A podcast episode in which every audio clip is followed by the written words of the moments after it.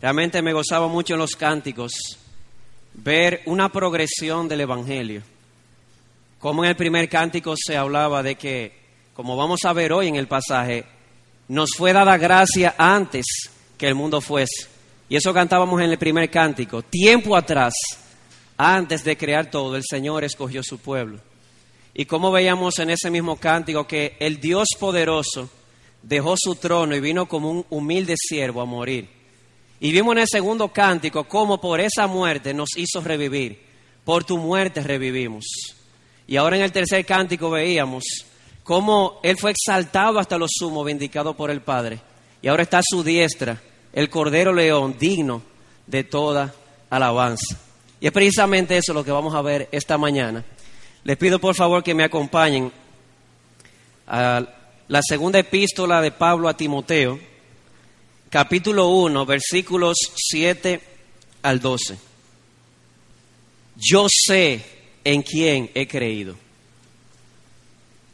Quisiera decirles que este fue exactamente el mismo pasaje que estuve compartiendo con los jóvenes en el campamento, es decir, el, eh, el viernes pasado. Sin embargo, quise traerlo porque hace una semana di la versión abreviada. Esta es la versión extendida. Sobre todo porque cuando hablaba con los predicadores, les había dicho, vamos a, proponernos predicar media hora cada uno, cada uno de nosotros, media hora. Y resulta que yo fui el único tonto que predicó media hora. El pastor Carlos Abreu duró más de una hora. El pastor Narciso más de una hora. El pastor Luis más de una hora. Y yo le dije, no se sienta mal, que el único tonto fui yo que no le hice caso al Espíritu. Así que vamos a ver la versión extendida. No estoy diciendo que vamos a durar más de una hora, sino toda la información que entiendo que es pertinente para nosotros en el pasaje. Así que vamos a leerlo. 2 Timoteo 1, 7 al 2. Dice, porque no nos ha dado Dios espíritu de cobardía, sino de poder, de amor y de dominio propio. Por tanto, no te avergüences de dar testimonio de nuestro Señor ni de mí, preso suyo, sino participa de las aflicciones por el Evangelio, según el poder de Dios, quien nos salvó y nos llamó con llamamiento santo, no conforme a nuestras obras, sino según el propósito suyo y la gracia que nos fue dada en Cristo Jesús antes de los tiempos de los siglos, pero que ahora ha sido manifestada por la aparición de nuestro Salvador Jesucristo el cual quitó la muerte y sacó a luz la vida y la inmortalidad por el Evangelio, del cual yo fui constituido predicador, apóstol y maestro de los gentiles, por lo cual asimismo padezco esto, pero no me avergüenzo, porque yo sé a quién he creído y estoy seguro que es poderoso para guardar mi depósito para aquel día. Amén. Yo sé en quién he creído. Se cuenta entre algunos corredores y mecánicos, corredores de autos y mecánicos de nuestra ciudad, de un corredor de carrera de autos que en años atrás se apareció en una competencia de vehículos deportivos. Ya puede imaginarse vehículos deportivos de renombre. Y él se aparece en un cepillo. Y usted dirá, ¿qué es un cepillo? Sobre todo para las personas que nos escuchan por internet. Nosotros le llamamos un cepillo al Volkswagen, Beetle. Pastor, yo no sé inglés. Bueno, a lo que popularmente se le llama un escarabajo. Imagínense ustedes, entre vehículos deportivos de renombre, sobre todo por el poder de su motor, este hombre se aparece con un cepillo. Y no hay que ser muy inteligente para saber que un cepillo en este círculo da apariencia de debilidad. ¿Por qué? Porque en medio de vehículos con diseños aerodinámicos, si se puede decir así, con motores potentes, aparece este vehículo, aparece este vehículo con un diseño de escarabajo y aparte de eso con un motor que va entre 1300 a 1600 cc, dependiendo si es brasileño o si es alemán, y que yo creo que la velocidad máxima que da es 140 kilómetros por hora. Y realmente, imagínense la burla eh, que eso provocó entre las personas que estaban ahí. Pero este, el dueño de este vehículo, a pesar de eso, no se avergonzaba. ¿Saben por qué no se avergonzaba? Porque aunque en lo externo era un Volkswagen Beetle o un escarabajo o un cepillo, realmente en lo importante, es decir, en el corazón, en el motor, realmente era un Porsche. Ustedes conocen el Porsche, es un vehículo deportivo de mucho renombre, muy poderoso, muy veloz, y el dueño había tomado ese motor de un Porsche y se lo había adaptado. Así que aunque muchos se burlaron de él, él no se avergonzó. ¿Saben por qué? Porque él conocía el poder de su motor. Y usted dirá, ¿y por qué esta ilustración? Bueno, he traído esta ilustración porque creo que en la vida cristiana pasa, algo parecido. ¿Cuál es el mensaje central del cristianismo? ¿Cuál es el mensaje central de la Biblia? Es el Evangelio. ¿Y saben algo? A la luz del mundo, para la sabiduría de este siglo, el mensaje del Evangelio tiene apariencia de debilidad. Pablo dice en Romanos capítulo 1 que el Evangelio es acerca de Jesús, capítulo 1, versículo 3. O para ponérselo de otra manera, todo el, el mensaje central del Evangelio tiene que ver con la obra y la persona de un hombre que hace dos mil años vino al mundo y nació en un país insignificante. Aparte de eso, nace en un lugar insignificante, lo que es en un pesebre, con vacas, eh, eh, no voy a decir cerdos, porque dije cerdos la otra vez me dijeron, acuérdense que los judíos no criaban cerdos, pero en un establo porque no había posada para ellos. Aparte de eso, nace en el seno de una familia donde su padre legal, José, era un simple carpintero. Nace en el seno de una familia bien pobre, tan pobre que ni siquiera tenían para pagar un cordero para los sacrificios, tenían que comprar palominios. Y si usted conoce el Pentateuco, se le había dado la oportunidad a los pobres de que si no podían comprar un cordero, podían comprar y ofrecer palominios o tórtolas. Y esta familia era tan pobre que tenía que ofrecer tórtolas y palominios. Y no solamente eso, en su ministerio terrenal que comienza a los 30 años, este hombre no tenía dónde recostar su cabeza. Y para cerrar con broche de oro, él muere asfixiado y desangrado en una cruz y en medio de dos ladrones se pueden dar cuenta, todo el mensaje del Evangelio gira alrededor de la vida y la persona y la obra de este hombre, del Jesús histórico. Y ante tal mensaje son muchas las reacciones. En 1 Corintios capítulo 1, versículos 22 y 23, Pablo dice que muchas personas oyen este mensaje y tropiezan. Dice Pablo, para los judíos es tropezadero. En otras palabras, para los religiosos que creen que pueden ganar la vida eterna o su salvación por medio de su devoción, por medio de sus buenas obras, este mensaje es tropezadero. Imagínense un religioso que tiene una vida intachable, una vida aparentemente buena, y que de un pronto pasajes como este, o como Efesios 2 le diga, por gracia sois salvos por medio de la fe, y eso no es de ti, es un don de Dios, no por obras para que nadie se gloríe. En otras palabras, los religiosos tropiezan con el hecho de que la salvación de ellos no depende de sus obras, depende de la obra de uno que murió hace dos mil años entre dos ladrones, crucificado como si fuera un criminal también. Y ellos tropiezan con este mensaje. Pero no es lo único. Ahí mismo en 1 Corintios 1, 22 y 23, Pablo dice que mientras para unos es tropezadero, para otros, especialmente para los griegos, era locura. Para aquellas personas que viven la vida loca, como se dice ahora, o aquellas personas que su filosofía de vida es comamos y bebamos, que mañana moriremos, ellos consideran esta palabra una locura. Pero ¿saben por qué? ¿Saben por qué la consideran locura? porque la palabra de la cruz es la luz que expone sus corrupciones. Y como dice Jesús, como el mundo ama más las tinieblas que la luz porque sus obras son malas, ellos rechazan el mensaje de la cruz que los está condenando. Y la manera más fácil de rechazarlo, ¿cuál es? Buscar argumentos lógicos, argumentos intelectuales para desacreditar este mensaje, tildándolo de mitología y tildando de ignorantes aquellas personas que lo abrazan. Así que hermanos, este mensaje del Evangelio, que es el mensaje central de la Escritura, tiene apariencia de debilidad ante el mundo. Muchos tropiezan, muchos lo consideran locura, mitología o ignorancia. Y a esto agregamos que aquí mismo en 2 Timoteo capítulo 3 y capítulo 4, Pablo nos dice que a medida que pasen los días, vendrán tiempos más peligrosos para la iglesia.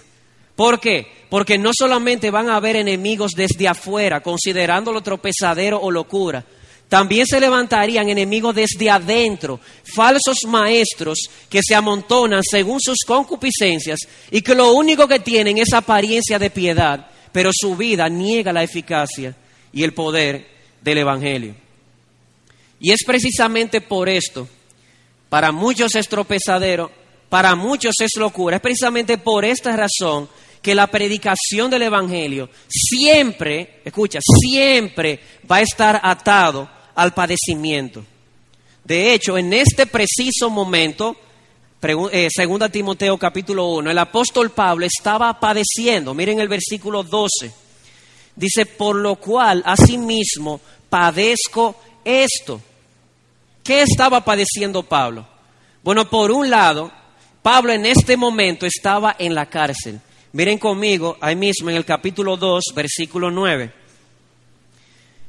Dice, en el cual sufro penalidades hasta prisiones a modo de malhechor, mas la palabra de Dios no está presa. Este hombre, el que escribió esta epístola, en el momento en, que está escribiendo esta carta al joven Timoteo, estaba padeciendo. ¿Cómo? Estaba preso.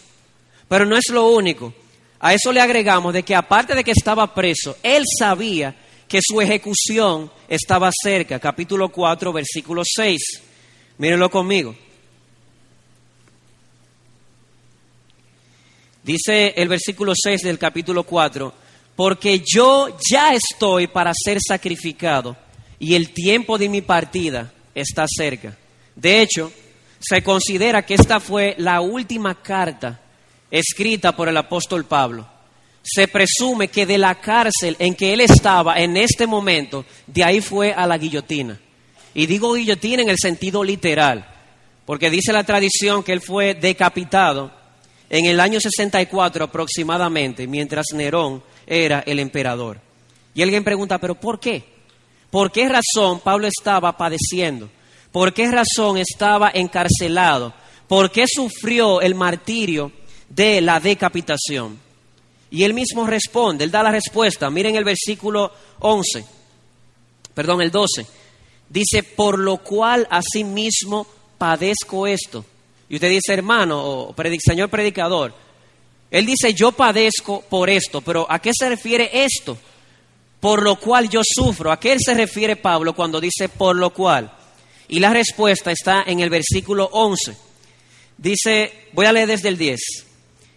Dice, pero que ahora ha sido manifestada por la aparición de nuestro Salvador Jesucristo, el cual quitó la muerte y sacó a luz la vida y la inmortalidad por el Evangelio. Y dice, del cual, hablando del Evangelio, yo fui constituido predicador, apóstol y maestro de los gentiles, por lo cual asimismo padezco esto. En otras palabras, ¿por qué en la cárcel? ¿Por qué el martirio? Por causa del Evangelio. Y eso es lo mismo que él dice en el capítulo 2, versículo 9, un versículo que ya citamos. Él dice, en el cual sufro penalidades hasta prisiones. Pero miren el versículo 8, dice, acuérdate de Jesucristo, del linaje de David, resucitado de los muertos, conforme a mi evangelio, en el cual sufro penalidades. Así que los sufrimientos del apóstol Pablo su encarcelamiento y su ejecución fueron sufrimientos en el Evangelio o por causa del Evangelio. Y es por esta razón, hermanos, que volvemos y repetimos que la predicación del Evangelio está y siempre va a estar atada al sufrimiento en este presente siglo. Y eso, obviamente, cuando lo sabemos, tiende a producir en nosotros temor y vergüenza, vergüenza sobre todo por las consecuencias que vienen de yo predicar este glorioso evangelio del Señor Jesucristo. Y es por esta razón, al saber que al predicar el evangelio van a venir aflicciones y al saber que al venir aflicciones, esto va a producir temor y vergüenza, que Pablo exhorta a su eh, joven discípulo Timoteo. Pablo le escribió esta carta al joven Timoteo antes de morir, discípulo suyo, un hombre piadoso. Sin embargo, muchos consideran que era una persona sin mucha presencia de ánimo y propenso a, perder la esperanza cuando se enfrentaba a las primeras dificultades. Así que Pablo, preso, sufriendo en el Evangelio y por el Evangelio y conociendo a este piadoso hombre, pero un hombre propenso a perder la esperanza, le dirige estas palabras. No te avergüences de dar testimonio de nuestro Señor, ni de mí, preso suyo, sino participa de las aflicciones por el Evangelio según el poder de Dios. Versículo 8. Así que en primer lugar, vamos a ver la exhortación que Pablo le da a Timoteo, que es la que acabamos de leer. Y podemos ver que esta exhortación tiene dos perspectivas, una perspectiva negativa y una perspectiva positiva. Fíjense que él dice, Timoteo, no te avergüences de dar testimonio del Señor. Positivamente, o si no, participa de las aflicciones por el Evangelio según el poder de Dios. Así que en primer lugar, viendo la perspectiva negativa, Él le dice, no te avergüences de dar testimonio de nuestro Señor, ni de mí, preso suyo. Y alguien pregunta, pero ¿por qué esta exhortación? ¿Por qué decirle al joven Timoteo, por qué ver la necesidad de decirle al joven Timoteo, no te avergüences o no temas? Como vamos a ver más adelante. Bueno, por lo que dijimos en el principio. Pablo sabía que cuando uno predica la palabra de la cruz, que es el núcleo del Evangelio, muchos van a tropezar, para muchos será locura y el resultado va a ser persecución y sufrimiento. Y Pablo era testigo de esto. Así que le dice, no te avergüences de dar testimonio de nuestro Señor. Y es interesante lo que vemos aquí. Pablo identifica sufrir por el Evangelio con sufrir por dar testimonio de Jesús. Voy a repetir. Nótense que Pablo pone como ideas paralelas o sinónimas sufrir por el Evangelio y sufrir por causa del testimonio de nuestro Señor. Y la razón es clara y es evidente, y es porque el Evangelio es acerca de Jesús. ¿Qué es predicar el Evangelio? ¿Qué es evangelizar? Al final predicar el Evangelio es dar testimonio acerca de Jesús. Y usted preguntará, ¿testimonio de qué? Y hay varias cosas que se mencionan en el texto que están incluidos dentro de este testimonio acerca de Jesús. Y el primer testimonio acerca de Jesús es el hecho de que este personaje histórico llamado Jesús, que vino al mundo hace dos mil años, Él es Dios y Señor. Hermano y señor predicador, ¿de dónde se saca en el texto o de dónde se infiere la deidad del Señor Jesucristo? Y lo vemos en el versículo 9 cuando dice, la gracia que nos fue dada en Cristo Jesús, cuando antes de los tiempos, de los siglos. Este personaje histórico, el Señor Jesús, Él era antes que el mundo fuese. Él no comenzó a existir cuando Él vino a la tierra. Él era desde antes de la fundación del mundo. Y así lo pone el apóstol Juan en el capítulo 1. En el principio era el verbo hablando de Jesús, el verbo era con Dios y el verbo era Dios. En otras palabras, antes que el mundo fuese, antes de los tiempos de los siglos, Jesús ya estaba ahí. Y ese es el primer paso del Evangelio, que quien vino al mundo a morir por pecadores no comenzó a existir en el tiempo, Él ya existía antes del tiempo. Y como tal, no estaba sujeto al tiempo, ni tampoco al espacio. Él era en forma de Dios, dice Pablo en Filipenses capítulo 2. Y siendo en forma de Dios, no estaba limitado al tiempo ni al espacio. No había lugar que le podía contener, no estaba sujeto al tiempo. Pero eso nos lleva al segundo testimonio del Señor Jesús en el texto. Y es que este personaje histórico, que es desde antes de los tiempos de los siglos, se manifestó y apareció en el escenario de la historia. Miren cómo dice el versículo 10, pero que ahora ha sido manifestada, hablando de la gracia, ¿Por cuál medio? Por medio de la aparición de nuestro Salvador Jesucristo. Y esto es glorioso. El Señor Jesucristo, aun cuando era en forma de Dios, trascendiendo al tiempo, entró al tiempo. Porque según Pablo en Gálatas 4, en el cumplimiento del tiempo, Dios envió a su Hijo, nacido de mujer y nacido bajo la ley. Y aun siendo en forma de Dios, no, no estimó el ser igual a Dios, se despojó a sí mismo, no solamente entrando en el tiempo, también entrando en el espacio. ¿Qué dice Juan capítulo 1? Y este verbo, hablando de Cristo, ¿qué sucedió? Se hizo carne y habitó entre nosotros. Hermanos, esto es un misterio. El trascendente Dios que trasciende al tiempo y al espacio, desde antes de los siglos Él es, era, Él siempre ha estado ahí entra al tiempo y entra al espacio por amor a nosotros. No sé qué nombre tú le darás, pero no tengo un nombre para eso. Es una gracia astronómica. Así que el primer testimonio que incluye el Evangelio en este texto es que Jesús era desde antes de los siglos, apuntando a su deidad. Pero no solamente eso, el segundo testimonio es que Él no estimó el ser igual a Dios como cosa que aferrarse, se despojó a sí mismo y entró al tiempo y entró al espacio, entró a la historia, como dice la palabra de nuestro Dios.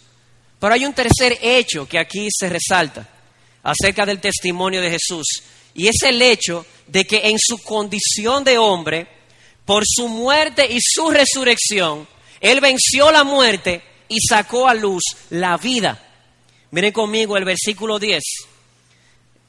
Dice, el cual quitó la muerte y sacó a luz la vida y la inmortalidad por el Evangelio. El verbo se hizo carne. Siendo en forma de Dios, no estimó el ser igual a Dios, se hizo en forma de siervo y estando en la condición de hombre, se hizo obediente hasta la muerte y muerte de cruz y por esa obediencia hasta la muerte, el Padre le vindica cómo, resucitándole y exaltándole hasta lo sumo. Así que el tercer testimonio acerca de Jesús es que primero, Él era desde antes de los tiempos de los siglos. Segundo, Él viene al escenario de la historia. Cuando entra a la historia como un siervo, muere, resucita y por su muerte y resurrección, Él vence la muerte y saca a luz la vida y la inmortalidad por el Evangelio. Ese es nuestro Cristo. Pero hay algo más acerca del testimonio de nuestro Señor. Y es que este mismo Jesús que vino, habitó entre nosotros, fue a la cruz, murió, resucitó, ahora está exaltado hasta lo sumo en el cielo, esperando que llegue el tiempo en el cual Él ha de regresar por aquellos que esperan en Él. Eso está básicamente, no tanto en el contexto del capítulo 1, pero sí en el capítulo 4. Miren el capítulo 4, versículo 1.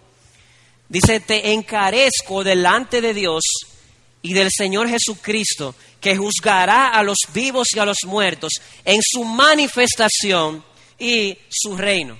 Es interesante, porque Pablo dice, ¿por qué lo traje este pasaje? ¿Por qué mencionar la segunda venida? Porque él acaba de decir en el capítulo 1 que Jesús se manifestó y que con su primera manifestación la gracia se manifiesta.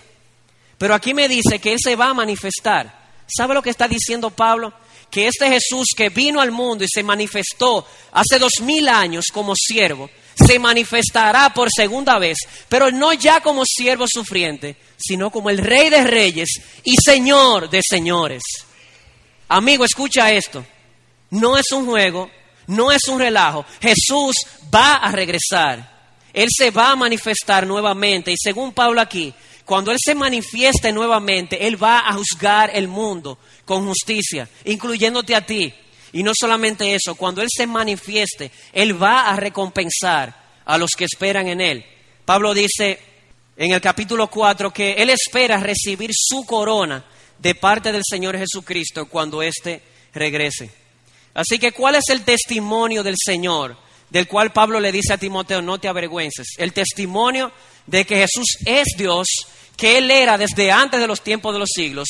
El testimonio de que ese grandioso Dios dejó su trono de gloria, entró a la historia, dentro de la historia, muerte, muere, resucita y por su muerte y resurrección mata la muerte, saca la vida a la luz y que un día va a regresar y se va a manifestar por segunda vez para salvar a los que le esperan, dice el escritor a los hebreos.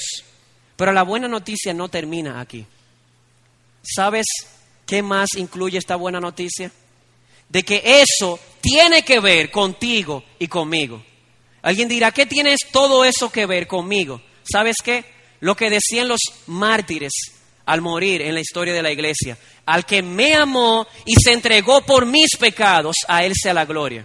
Todo eso que Jesús hizo, todo eso que Jesús completó, su obra de humillación, de exaltación, todo eso tiene que ver contigo y tiene que ver conmigo.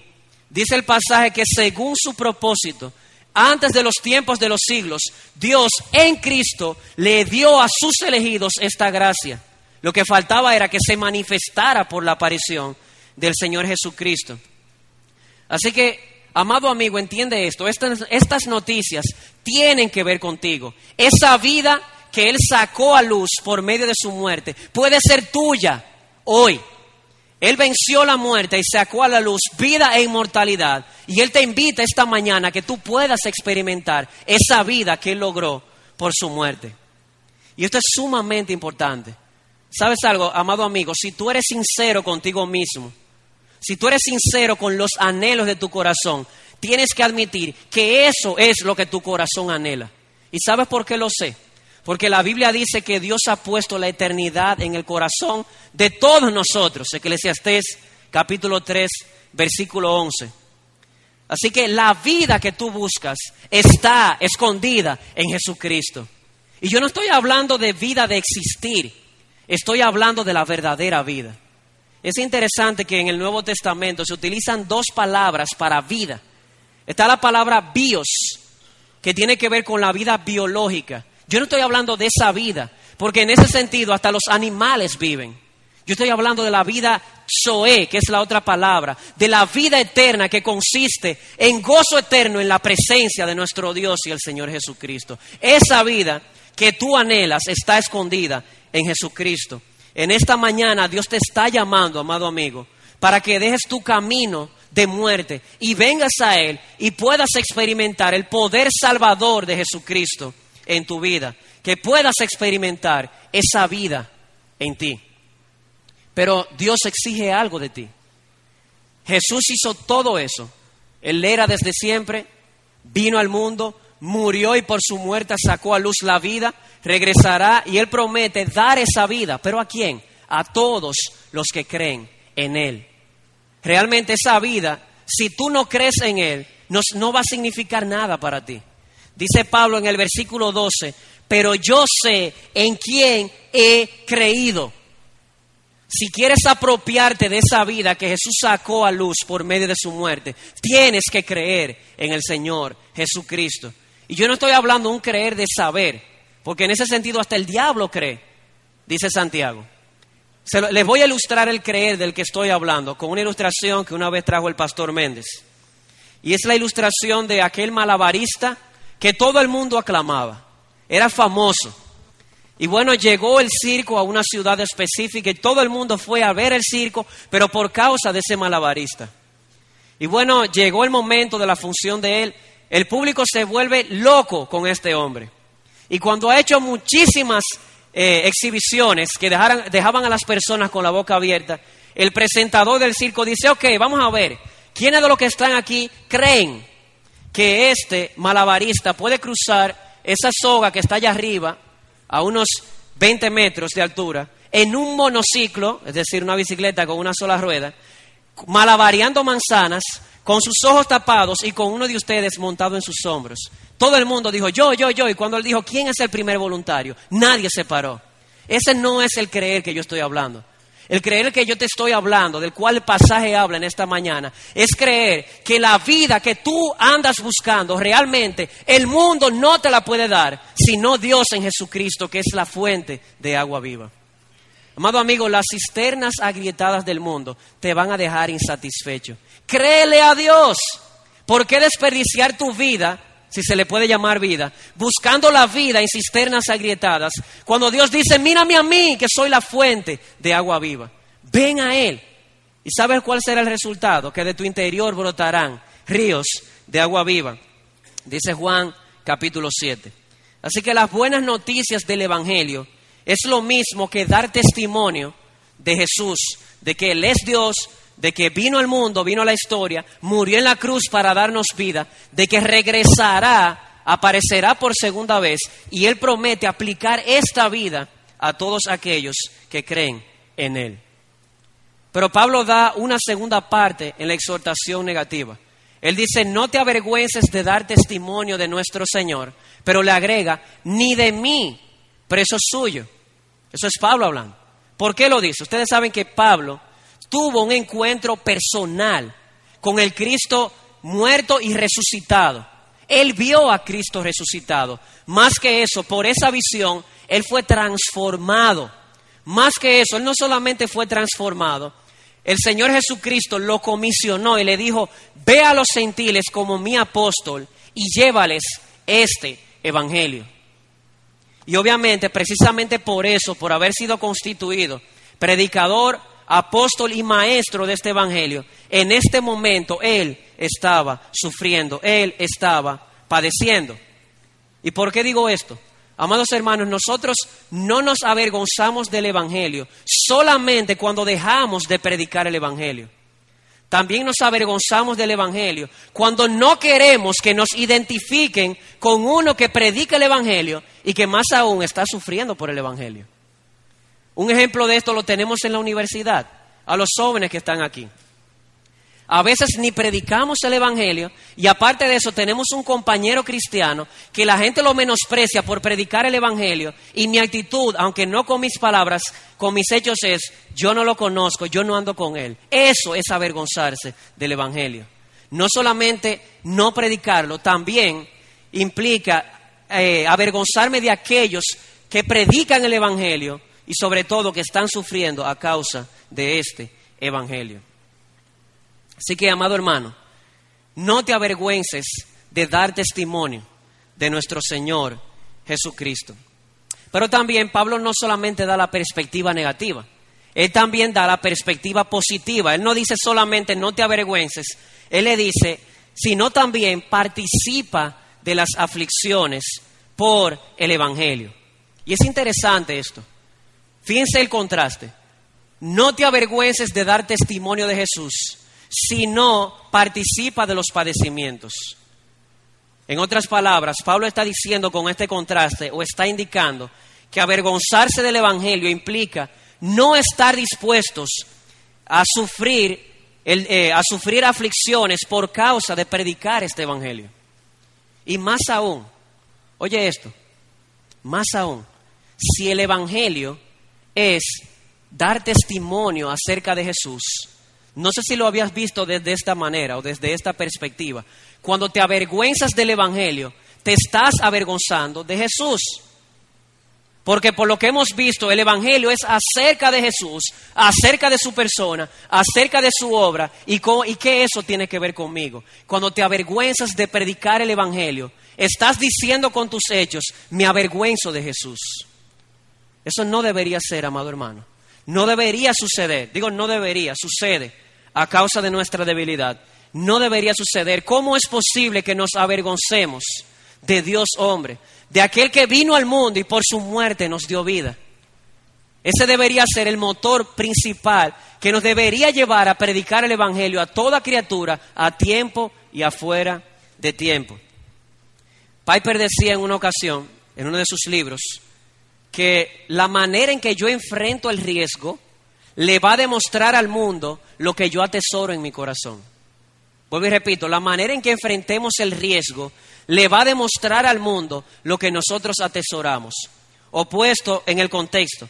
Pablo le está diciendo a Timoteo, Timoteo, arriesgate por causa del Evangelio. Sufre tribulación, angustia, persecución, desnudez, peligro y espada por medio del Evangelio. ¿Y sabes qué? Cuando estés dispuesto a sufrir todo eso por causa de Cristo, el mundo verá que Jesús vale más aún que la vida, porque su misericordia es mejor que la vida, dice el salmista en el Salmo 63. Así que, amado hermano, si Jesús es tu tesoro, lo natural debería ser, en una persona que atesore a Jesús, lo natural debería ser que esté dispuesto a perder sus bienes, comodidades, reputación, salud y aún la misma vida por aquel que es la fuente de la vida. No te avergüences de Jesucristo, sino está dispuesto a sufrir por Él. Por eso no es lo único. En segundo lugar, no solamente hay una exhortación, también hay aquí en el pasaje una razón, un porqué. Pablo le dice a Timoteo, no te avergüences, sino siempre está dispuesto a sufrir aflicciones por el Evangelio. Pero antes de eso, fíjense que Pablo claramente le da a entender al joven Timoteo que el estar dispuestos a padecer por causa del Evangelio no es algo natural, no es algo que reside en nuestras fuerzas. Pablo le dice aquí mismo claramente, participa de las aflicciones por el Evangelio según el poder de Dios. Es sumamente interesante esto. ¿Por qué? Oigan como dice la nueva versión internacional. Dice, tú también, con el poder de Dios, debes soportar sufrimientos por el Evangelio. Estar dispuestos a sufrir a causa de dar testimonio de Jesús es algo que no reside en tus fuerzas.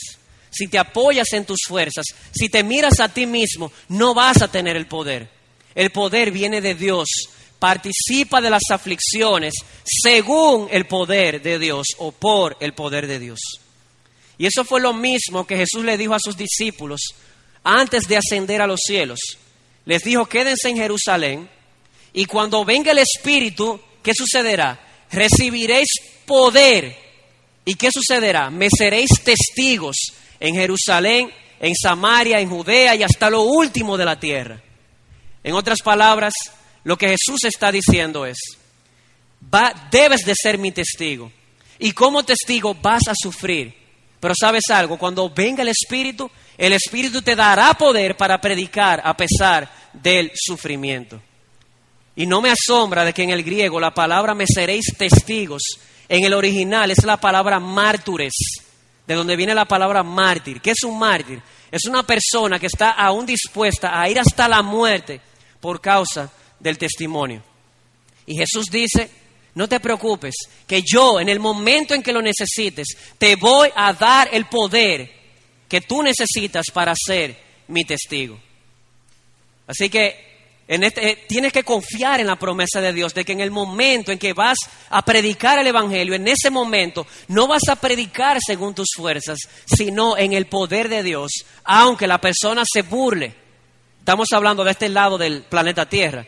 Si te vas a otro lugar, no solamente hay burlas, hay maltratos y hay muerte. Pero tenemos que creer la promesa de que cuando seamos llevados a dar testimonio a causa de Jesús, el Espíritu va a poner en nuestras bocas lo que realmente tenemos que decir, como dice Jesús en uno de los evangelios. Así que no, que no, que no eh, haya ninguna duda en esta mañana de que el poder para sufrir por el Evangelio no está en nosotros. Si te miras a ti mismo, nunca vas a tener el poder. El poder lo da Dios por medio del Espíritu Santo. Y alguien dirá, ¿y cómo lo hace? ¿Cómo Dios me da el poder por su Espíritu? Y Pablo da la respuesta, lo hace fortaleciendo el hombre interior. Miren conmigo el versículo 7. Dice, porque no nos ha dado Dios espíritu de cobardía, sino de poder, de amor y de dominio propio. Eh, Dios nos fortalece por su espíritu o nos da el poder, fortaleciendo el hombre interior, fortaleciendo nuestro espíritu. Y esto es sumamente interesante porque aquí cuando se habla de nos ha dado espíritu, no se está hablando del Espíritu Santo propiamente dicho. Está hablando aquí de una actitud de poder, una actitud de amor, una actitud de dominio propio, de controlar el temor o el miedo, de controlar la vergüenza por la obra del Espíritu Santo. Vuelvo y repito, cuando Él dice no nos ha dado Dios espíritu de cobardía, no está hablando del Espíritu Santo, sino de, de una actitud de poder, de amor por las almas perdidas y de dominio propio para controlar mis temores, para controlar mis vergüenzas ¿Y de dónde viene esa actitud? De la obra del Espíritu. Así que este Espíritu aquí, de poder, amor y dominio propio, es el resultado de la obra del Espíritu en nuestras vidas. Y creo que una buena ilustración de esto lo tenemos en el Antiguo Testamento con la historia de Caleb y la historia de Josué, que muchos de nosotros ya conocemos. ¿Qué sucedió con Caleb y Josué? Ustedes saben que Moisés envió a dos espías a la tierra de Canaán para explorar la tierra. Cuando llegaron los diez a dar el reporte, todos dijeron lo mismo en el sentido de que es una, tierra buena, allí fluye la leche, allí fluye la miel, pero Dios, diez de ellos dijeron, pero que esa gente allá son muy grandes, son gente poderosa, que tienen carro, vamos a dejar eso así. Pero había allí dos hombres, uno se llamó Caleb y otro se llamó Josué. ¿Y saben lo que ellos dijeron? Que de hecho hasta los iban a apedrear por decir eso. No seamos rebeldes, no tengamos temor. Oigan esto, nos los vamos a comer como pan, dice la escritura en números 14, versículo 9. Oigan esto, habían hombres grandísimos, habían carros, habían caballos. Caleb y Josué dicen, no, no, no, no tengamos temor, nos los vamos a comer como pan. Así dijeron estos hombres. Y alguien pregunta, ¿y de dónde salió ese vigor? ¿De dónde salió ese poder? ¿De dónde salió ese entusiasmo? Esa valentía. El versículo eh, más adelante, el versículo 14, dice esta declaración. Pero a mi siervo Caleb, por cuanto hubo en él otro espíritu, yo le entraré en la tierra que yo he prometido. En otras palabras, el Señor obró en Caleb y en Josué por su espíritu, les dio otro espíritu para no tener temor, para no sentir vergüenza a la hora de invadir la tierra prometida. Y creo particularmente que a eso es lo que Pablo se refiere aquí cuando habla de no nos ha dado un espíritu de cobardía. Dice aquí la escritura de que es un espíritu de dominio propio, controlamos los temores y las vergüenzas por el poder del espíritu, cuando en la misma medida en que así como Josué y invadimos el mundo con el conocimiento de Dios en Cristo. Así que, amado hermano, el poder para sufrir por el Evangelio no está en ti. Si fijas tus ojos en ti, estás frito. El poder viene de Dios, es según el poder de Dios. ¿Cómo lo hace? Fortaleciendo nuestro espíritu por el Espíritu Santo, dándonos un espíritu de poder, de amor por las almas perdidas y de dominio propio para controlar nuestros temores. Y alguien pregunta, ok, Usted ha dicho de que Dios es el poder de Dios por su espíritu, fortaleciendo el hombre interior. Pero todavía usted no ha dicho cómo Dios fortalece por su espíritu mi hombre interior. Y la respuesta es por medio del conocimiento. Por medio del conocimiento, Dios por su espíritu fortalece mi hombre interior para yo predicar aún cuando vengan consecuencias aflictivas. Y yo no estoy hablando de un conocimiento intelectual. Yo estoy hablando de un conocimiento experimental. ¿Y saben quién es un ejemplo de eso? El mismo Josué y Caleb. Alguien pregunta, ok, ¿qué utilizó Dios por su espíritu para fortalecer el espíritu de Caleb y de Josué? Miren, léanse el número 14 y ustedes van a ver lo que Josué y Caleb dijeron. El Espíritu Santo llevó sus mentes allá al pasado. ¿Cuándo? Cuando Dios abrió las compuertas de su poder y liberó con poder al pueblo de Israel de las manos de Faraón. En otras palabras, cuando ellos recordaron el poder de Dios, no solamente viéndolo, cómo ellos experimentaron el poder liberador de Dios en Egipto, con grandes prodigios, ellos dijeron, dice aquí en el versículo 9, si Dios nos hizo eso allá en Egipto, podemos estar seguros de que si Él quiere, Él nos dará la tierra. De eso es que estamos hablando, de un conocimiento experimental. Y esto es sumamente revelador. ¿Sabes por qué es revelador? Porque a mi entender es un paralelo exacto de lo que debe suceder en el creyente. ¿Qué ha sucedido en el creyente? Bueno, tú has experimentado el poder de Dios. Tal vez no se te ha librado de Egipto, pero se te ha liberado con la supereminente grandeza del poder de Dios, de la culpa, del dominio y de la condenación del pecado. Tú, amado hermano, has experimentado lo que es ser resucitado de entre los muertos.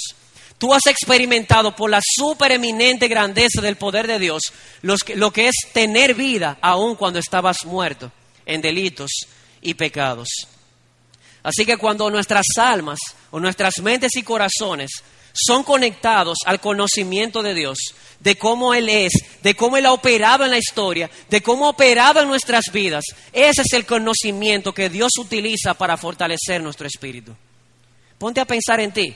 Un día tú eres consciente de que un día por el Espíritu Dios obró en tu vida con poder y te dio vida. ¿Por qué te avergüenzas de predicar el Evangelio? ¿Por qué no piensas de que así como obró en ti, va a obrar en la otra persona? De que por su poder Él resucitará de entre los muertos espirituales a esa persona y le dará vida. ¿Y saben por qué digo esto? Porque como ha dicho el doctor Lloyd Jones, es claro entonces de que este poder del Espíritu en el hombre interior no actúa de manera automática. Esto no actúa de manera automática. El cristianismo, amado amigo, no es una droga que me hace inmune al sufrimiento. No, no, no. El mensaje del Evangelio me capacita para sufrir, sufrir o para soportar el sufrimiento, pero no me hace inmune a él. Amado hermano, entiende esto. Esto no es automático si es el, el conocimiento experimental de Dios lo que fortalece el hombre interior para que con poder, amor y dominio propio yo predique el testimonio de Jesús, entonces tú tienes que conectarte con ese conocimiento. Algunas personas dicen, ¿por qué yo no siento ese poder? Pueden haber dos razones. La primera razón puede ser porque no conoces estas doctrinas. Tú quieres recibir poder es por medio de conocimiento de que Jesús es Dios, de que en el cumplimiento del tiempo vino al mundo, de que se hizo hombre y en la condición de hombre murió y resucitó y por su muerte y resurrección sacó a la luz la vida y Él se la promete a todos aquellos que creen en Él. A veces no tenemos el poder porque no conocemos la doctrina. Amado hermano, nuestro continuo énfasis en que conozcas las doctrinas no es para que alimentes tu ego, es para que tu hombre interior sea fortalecido. ¿Quieres saber qué te da poder a la hora de predicar? Saber de que un día la supereminente grandeza del poder de Dios obró en ti y te dio vida de entre los muertos. Así que no es un conocimiento para que te jactes, es un conocimiento para que seas fortalecido en el hombre interior. Y es a eso que Pablo se refiere en el capítulo 2, versículo 8. Miren cómo le dice Pablo a Timoteo. Timoteo, acuérdate de Jesucristo, del linaje de David, resucitado de los muertos, conforme a mi evangelio. ¿Por qué? ¿Por qué Pablo está diciendo a Timoteo, acuérdate? Porque él quiere que Timoteo conecte su mente con estas gloriosas doctrinas para que a la hora de enfrentar el sufrimiento por el Evangelio, su hombre interior sea fortalecido. Amado hermano, esto no es automático. Tienes que fortalecer el hombre interior por medio del conocimiento de la revelación de Dios. Esto no va a venir de manera automática. Y es, fue esta verdad la que hemos visto en esta mañana. No la personalidad de Pablo, ni tampoco una filosofía estoicista. No, no, no. Lo que fortaleció a Pablo fue esta verdad de que Jesús es Dios, de que vino al mundo, murió por pecadores y por su muerte sacó la vida, de que regresará por segunda vez y Él promete dar esta vida a todos aquellos que creen en Él. Amado hermano, yo te pregunto en esta mañana, ¿conoces tú el poder de tu Cristo? ¿Conoces tú el poder de tu Cristo? Yo quisiera describirte, lo decía un escritor, pero Él es indescriptible, Él es incomprensible, Él es invencible, Él es irresistible. No lo puedes sacar de tu mente, no lo puedes quitar de tus manos, no puedes vivir más que Él y no puedes vivir sin Él. Los fariseos no lo soportaban, pero se dieron cuenta de que no podían detenerlo. Pilato no pudo hallar ninguna falta en él. Herodes no pudo matarlo. La muerte no pudo con él. Y la tumba no lo pudo retener. Ese es nuestro Dios. Amado hermano, y cuando tú conoces eso, cuando tú conoces esa, esa realidad del poder de Jesucristo, eso debería fortalecer nuestro hombre interior. Y es por eso que Pablo dice, yo estoy sufriendo, pero no me avergüenzo. ¿Por qué? Porque yo sé en quién yo he creído. Y Él es poderoso ¿Qué tan poderoso? Tan poderoso como para en el momento de más aparente debilidad, en el momento de su muerte, cuando él fue abandonado, cuando fue escupido, cuando fue golpeado, cuando fue maltratado y abandonado, en ese preciso momento de aparente debilidad, venció la muerte y sacó a luz la vida. Ese es nuestro rey, amado hermano. Nuestro Dios es poderoso. puede sacar vida aún de la muerte. Así que, amado hermano, no te avergüences del Evangelio, no te avergüences de dar testimonio de nuestro Señor Jesucristo. Sí, el Evangelio va a producir la vergüenza, pero conocer a este poderoso Cristo quitará la vergüenza. Así que, amado amigo, mantente, hermano, mantente siempre conectado al conocimiento de la doctrina bíblica para que puedas traer a tu corazón fuente de consuelo, fuente de fortaleza para predicar el Evangelio. Y tú, amado amigo, que estás aquí, que nos visitas, tú habrás dicho, tal vez, lo que pasa es, señor predicador, que ¿cómo usted se atreve a traer un Evangelio del siglo I? Estamos en el siglo XX. Los tiempos han cambiado. Si los tiempos han cambiado, pero el hombre no. Las necesidades del hombre siempre han sido las mismas. Escucha estas preguntas, tal vez te suenen familiares. ¿Qué es la vida? ¿De dónde vengo? ¿A dónde voy? ¿Hay vida después de la muerte? ¿Puedo hallar yo felicidad? ¿No son las preguntas tuyas? Te aseguro que sí, son las mismas preguntas de antaño. Así que aunque los tiempos han cambiado, las necesidades del hombre son las mismas. Y esa es la gloria del Evangelio. El Evangelio es inmutable. El Evangelio no cambia porque las necesidades nuestras son siempre las mismas. El deseo de la vida y el deseo de la felicidad. Y quiero decirte algo. Te quiero preguntar algo.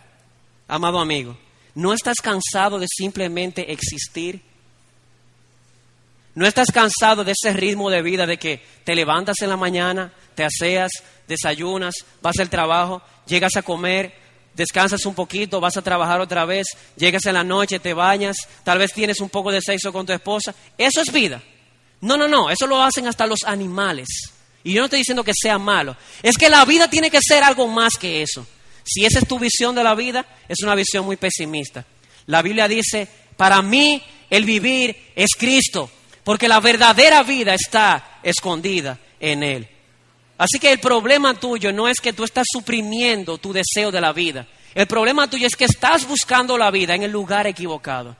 Yo te exhorto en esta mañana, ya que has visto que Jesús por su muerte sacó a luz la vida, que tú abraces a Jesucristo, porque Él es el camino, Él es la verdad y Él es la vida.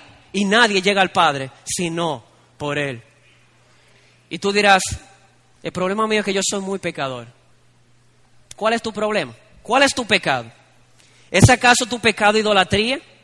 ¿Es acaso tu pecado perjurio, profanación, rebeldía, homicidio, fornicación, homosexualidad, robo, mentira, codicias? ¿Ese es tu problema? Si Cristo tuvo el poder de sacar la vida de la muerte, también tiene el poder de perdonar tus pecados. Ese es el Evangelio. Él sacó vida de la muerte no hay algo imposible para Él. Él puede perdonar todos tus pecados. ¿Qué dice la Escritura? ¿Qué dice el Señor Jesucristo? Todo pecado será perdonado a los hijos de los hombres. Oh, amado amigo, si pudieras ver esto en esta mañana, si tú pudieras ver el poder de la cruz, si pudieras experimentar el poder de la cruz, te pararías de esa silla en esta mañana, perdonado, justificado, adoptado, redimido y con la esperanza de que un día serás glorificado para ver y saborear la gloria de aquel que un día dejó su trono de gloria, vino a este mundo como un siervo y en la condición de hombre se hizo obediente hasta la muerte para darte vida y que ahora está exaltado hasta lo sumo en, el cielo y un día va a regresar para dar vida eterna en su presencia a todos los que creen en Él. Ese es nuestro Cristo. Yo te invito en esta mañana, amado amigo, que ahí en tu asiento tú le pidas a Dios, Señor, ábreme los ojos. Yo quiero ver la gloria de este Cristo. Porque hasta ahora el diablo está tapando tus ojos espirituales. Pero sabes algo, Dios es más poderoso que el diablo. Él puede quitarle esa venda al diablo para que tú puedas ver la realidad espiritual. Pídele a Dios que te, que te dé esta vida eterna en Jesucristo y vivirás. A Jesucristo sea la gloria, ayer, hoy y por los siglos. Amén.